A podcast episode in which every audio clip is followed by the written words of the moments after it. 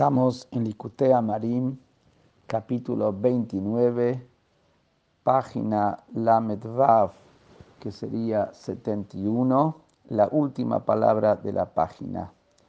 Y explicamos que en el Beinoní, el hombre intermedio, como él no logra transformar el deseo del alma instintiva, del alma vital, hacia la santidad y sigue siendo un deseo hacia lo terrenal y lo corporal, resulta que la persona como persona, su deseo natural es el deseo de la, del otro lado de la Kedusha, no de la santidad.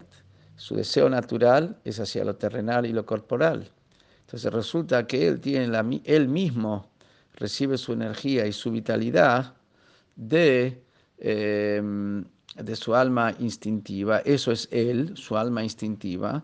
Y su alma instintiva representa acá lo que es el otro lado de la Kedushá, ya que su deseo es eh, eh, él mismo, su deseo no es la santidad, su deseo es su, su yo, su ego, su sentirse bien y nada más.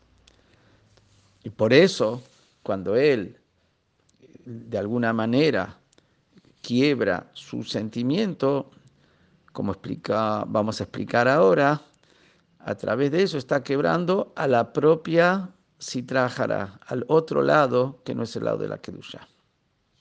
Y ahora va a empezar a decirnos cuál es justamente la reflexión a través de la cual quiebra su sentimiento natural que es el sentimiento del alma instintiva, y con eso quiebra el, la, el otro lado que no es Kedusha.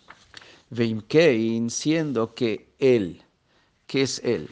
Él es su alma instintiva, eso es lo que le da vida a él, eso es su naturalidad.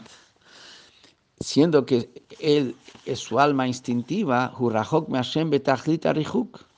él está distante de Hashem con una distancia total שהרי המתהווה שבנפשו הבעמית יכול גם כן להתהוות לדברים האסורים שנגד רצונו יתברך.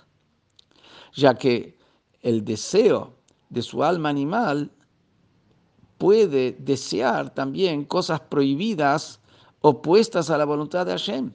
Como su deseo sigue siendo el deseo natural del alma instintiva, que lo que busca es la gratificación, por desear gratificación, por desear algo que va contra lo que Hashem quiere.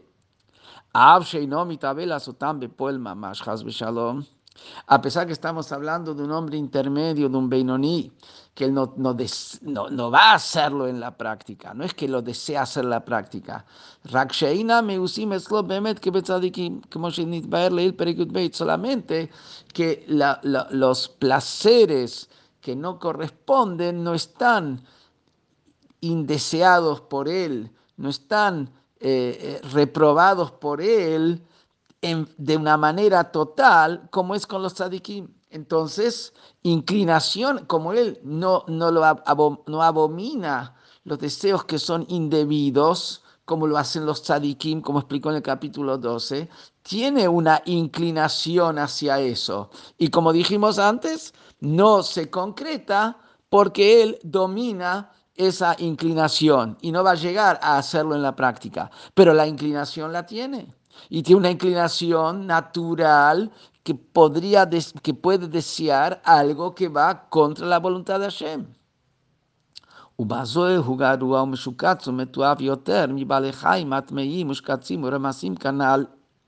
Y con eso, que puede tener un deseo hacia algo que va contra la voluntad de Hashem, es peor y es más abominable y es más despreciable que incluso los animales impuros, incluso que los reptiles, incluso que los insectos. ¿Por qué? Porque ellos no van contra la voluntad de Hashem. Todo lo que ellos son y cómo ellos son es de acuerdo a la voluntad de Hashem. El alma animal puede desear algo que va contra la voluntad de Hashem. Es peor incluso entonces que los animales impuros, que los insectos y que los reptiles. O que Moshe Katufi, como está escrito, Vanojito Lad Begomer. Yo soy como, así dijo David Amelech, yo soy como una, eh, soy como un, eh, un gusano y no soy como una persona. Que cuando un gusano es un gusano, es Hashem lo creó un gusano. Pero cuando la persona que podía ser persona y en vez de eso es un gusano, es peor que el gusano. Y acá más una aclaración. Vegam, incluso, que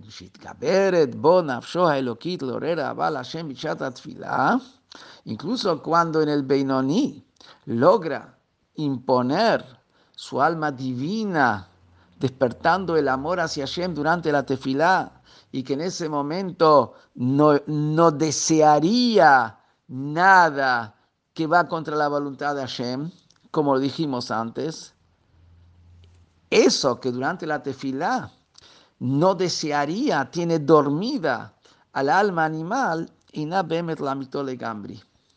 No es que lo anuló totalmente el deseo instintivo que puede ser algo que va contra Hashem, no es una anulación verdaderamente verdadera, ya que desaparece y pasa después que terminó la tefilá, canal of Perekyut Gimel, como dijimos antes al final del capítulo 13, que después de la tefilá puede eh, volver todo el, deseo hacia lo, hacia lo que lo corresponde, solamente que él lo domina siempre y nunca logra concretarse. Que a pesar que ahí en el capítulo 13 dijimos que para el Beinoní, como todos los días, puede estar en un estado en la tefilá donde no va a desear nada indebido, entonces ya hay una verdad en eso, porque potencialmente él puede estar en un nivel de no desear algo prohibido pero como en la práctica sí lo desea, es verdad que frente al propio Beinoní se considera que es una verdad, pero frente a la verdad verdadera, al fin y al cabo termina la tefilá, puede volver a desear algo indebido.